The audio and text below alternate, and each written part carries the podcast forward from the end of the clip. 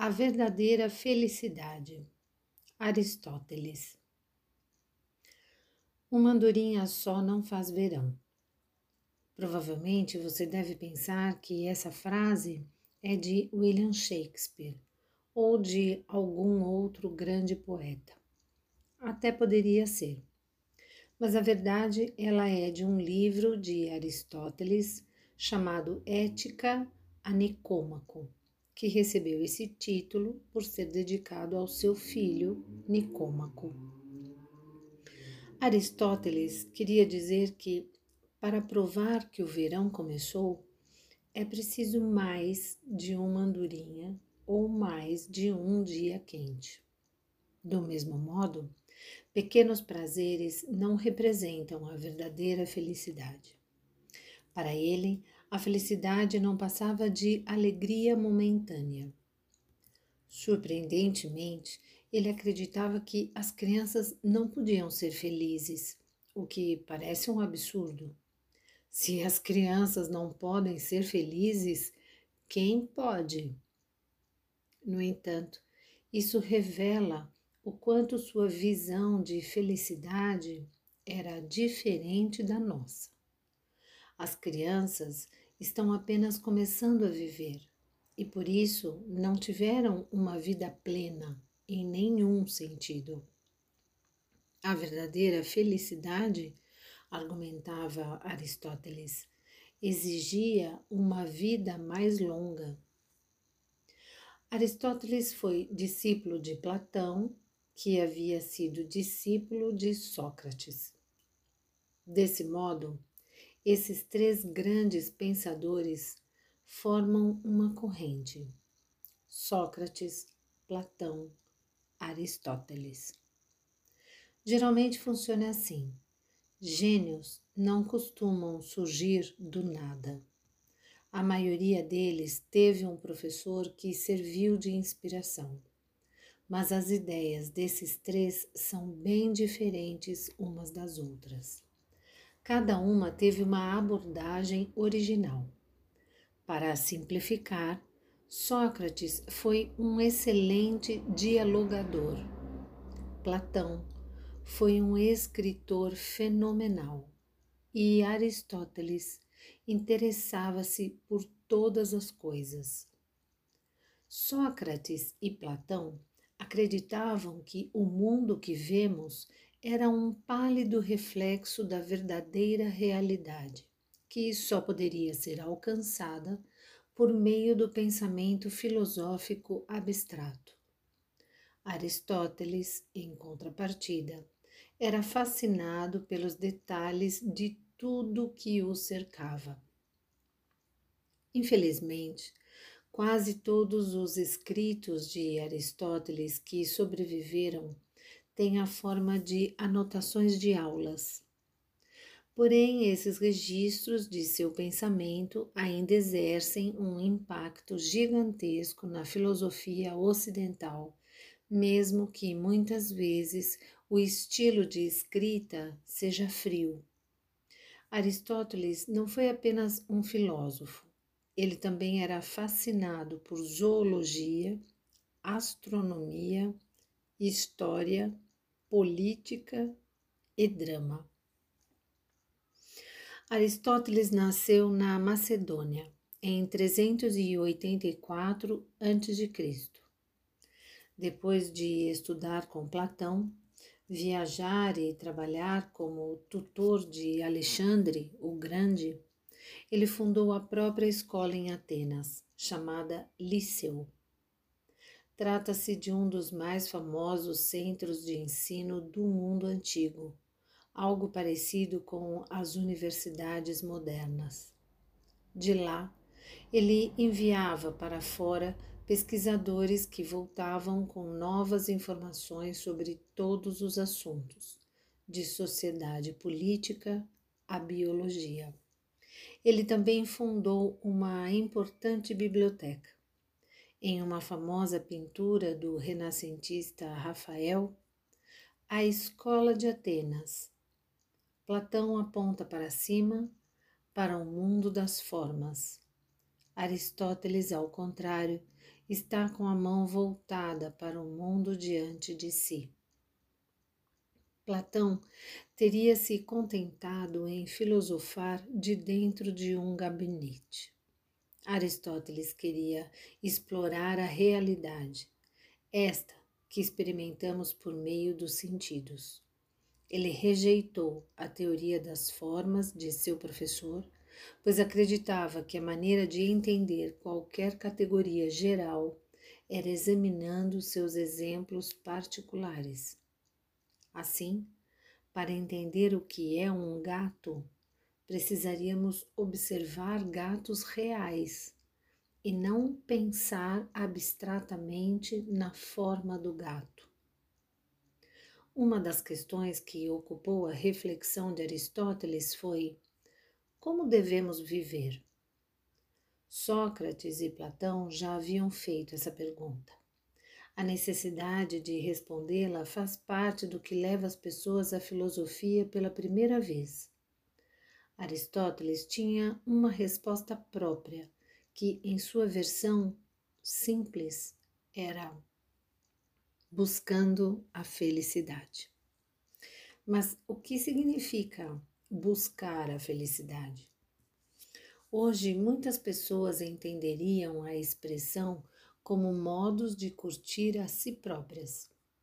Para você, talvez a felicidade envolva férias no exterior, ir a festas e festivais de música ou desfrutar o tempo com os amigos, ou ainda agarrar o seu livro predileto ou ir a uma galeria de arte. Essas coisas podem até ser ingredientes de uma boa vida mas Aristóteles certamente não acreditava que a melhor maneira de viver era sair em busca de prazeres como esses. Na visão dele, uma boa vida não se resumiria a isso. A palavra grega que Aristóteles usava era eudaimonia, que costuma ser traduzida como prosperidade ou sucesso e não como felicidade. É algo que vai além das sensações de prazer que temos ao tomar sorvete de manga ou acompanhar a vitória de um time esportivo. A eudaimon, eudaimonia não diz respeito a momentos efêmeros de alegria ou a como nos sentimos ela é mais objetiva do que isso. Trata-se de um termo bastante difícil de compreender, pois estamos muito acostumados a pensar que a felicidade diz respeito apenas ao modo como nos sentimos. Pense numa planta. Se você regá-la, colocá-la para tomar luz e talvez adubá-la um pouco, ela vai crescer e florescer. Se negligenciá-la, a mantiver no escuro, deixar que insetos comam suas folhas ou que ela seque, ela vai murchar e morrer, ou no mínimo parecer uma planta nada viçosa. Os seres humanos também podem florescer como as plantas, embora nós, diferentemente delas, façamos escolhas sobre nós mesmos. Decidimos o que queremos ser e fazer. Aristóteles estava convencido da existência da natureza humana e de que os seres humanos, como dizia, têm uma função. Há um modo de vida que combina mais conosco o que nos distancia dos animais e de todas as outras coisas é o fato de podermos pensar e raciocinar sobre o que devemos fazer. A partir disso, ele concluiu que o melhor tipo de vida para o ser humano é aquele que usa os poderes da razão. Surpreendentemente, Aristóteles acreditava que as coisas sobre as quais não sabemos nada inclusive os acontecimentos após a morte, poderiam contribuir para a nossa eudaimonia. Isso soa estranho. Supondo que não exista vida após a morte, de que maneira as coisas que acontecem quando não estamos mais por perto afetam nossa felicidade? Bem, imagine que você tenha filhos e que sua felicidade resida, em parte, nas esperanças para o futuro das crianças. Se, de forma lamentável, seu filho adoece seriamente depois de você ter morrido e sua eudaimonia terá sido afetada por isso.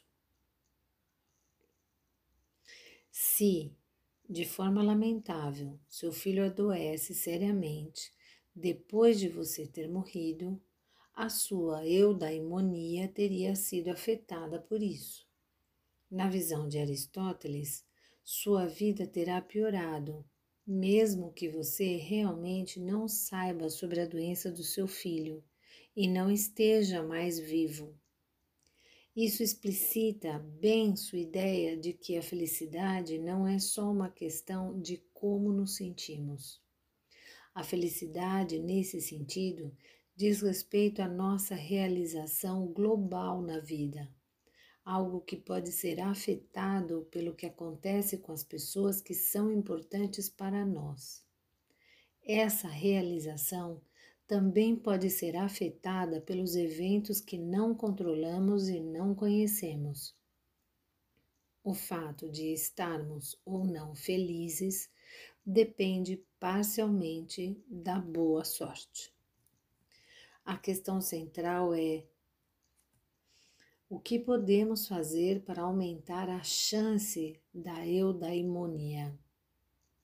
A resposta de Aristóteles era desenvolver o tipo certo de caráter. Precisamos sentir os tipos certos de emoção no momento certo e eles farão com que nos comportemos bem. Em parte, isso dependerá de como fomos criados, pois a melhor maneira de desenvolver bons hábitos é praticá-los desde cedo. Portanto, a sorte também tem o seu papel nisso. Bons padrões de comportamento são virtudes.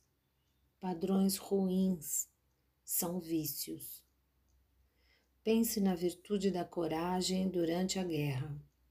Talvez um soldado precise colocar a própria vida em risco para salvar alguns cidadãos do ataque de um exército. O temerário não se preocupa com a própria segurança. Ele também poderia entrar numa situação perigosa, talvez até quando não precisasse. Mas isso não é a verdadeira coragem, e sim a ação imprudente de correr riscos. No outro extremo, o soldado covarde não consegue superar seu medo o suficiente para agir de maneira apropriada e ficará paralisado diante do terror no momento exato em que mais se precisa dele. O sujeito valente ou corajoso, no entanto, também sente medo nessa situação, mas é capaz de dominá-lo e agir. Aristóteles pensava que toda virtude está entre dois extremos, como esses. Aqui, a coragem está na metade do caminho entre a temeridade e a covardia. Isso costuma ser chamado na doutrina de Aristóteles de justo meio.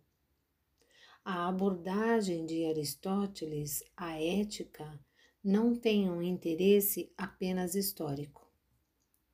Muitos filósofos modernos acreditam que ele estava certo quanto à importância de desenvolver as virtudes e que sua visão do que é a felicidade era precisa e inspiradora.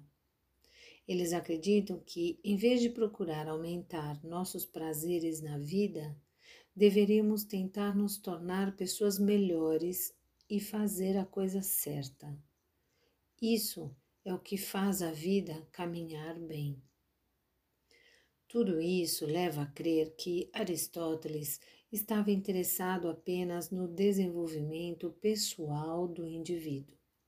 Mas ele não estava. Os seres humanos são animais políticos, argumentava ele.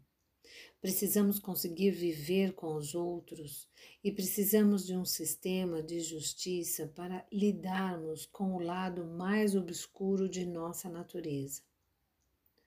A eudaimônia só pode ser alcançada em relação à vida em sociedade. Nós vivemos juntos e precisamos encontrar nossa felicidade interagindo bem com aqueles que nos cercam, em um estado político bem ordenado. Entretanto, a genialidade de Aristóteles teve um efeito colateral lastimável. Ele era tão inteligente e sua pesquisa era tão abrangente que muitas pessoas que liam suas obras acreditavam que ele estava certo em relação a tudo. Isso foi péssimo para o progresso e péssimo para a tradição filosófica iniciada com Sócrates. Durante centenas de anos depois da sua morte, a maioria dos estudiosos aceitou as ideias aristotélicas sobre o mundo como verdades inquestionáveis. Para eles, bastava provar que Aristóteles havia dito algo. Isso é o que se costuma chamar de verdade por autoridade. Acreditar que algo tem de ser verdade porque uma importante figura de autoridade disse que era.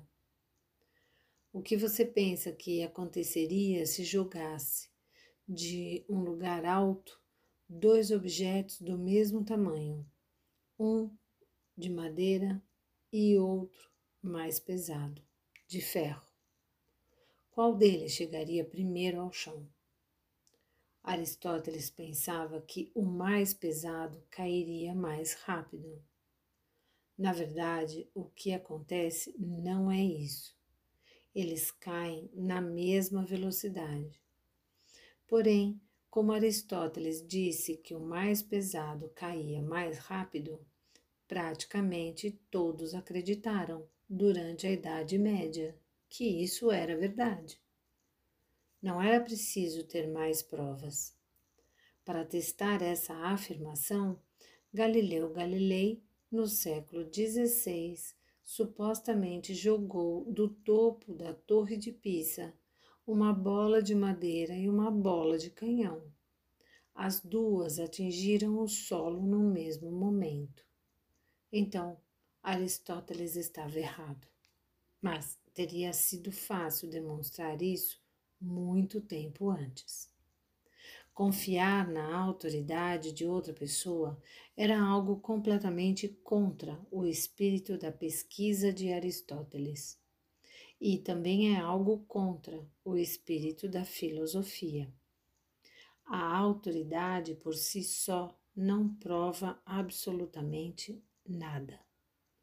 Os métodos próprios de Aristóteles eram a investigação, a pesquisa e o livre raciocínio. A filosofia floresce no debate, na possibilidade de estar errada, na contestação de visões e na exploração de alternativas. Felizmente, em todas as épocas, houve filósofos prontos para pensar de maneira crítica sobre o que os outros dizem estar certo. Um filósofo que tentou pensar de maneira crítica sobre absolutamente tudo foi o cético Pirro.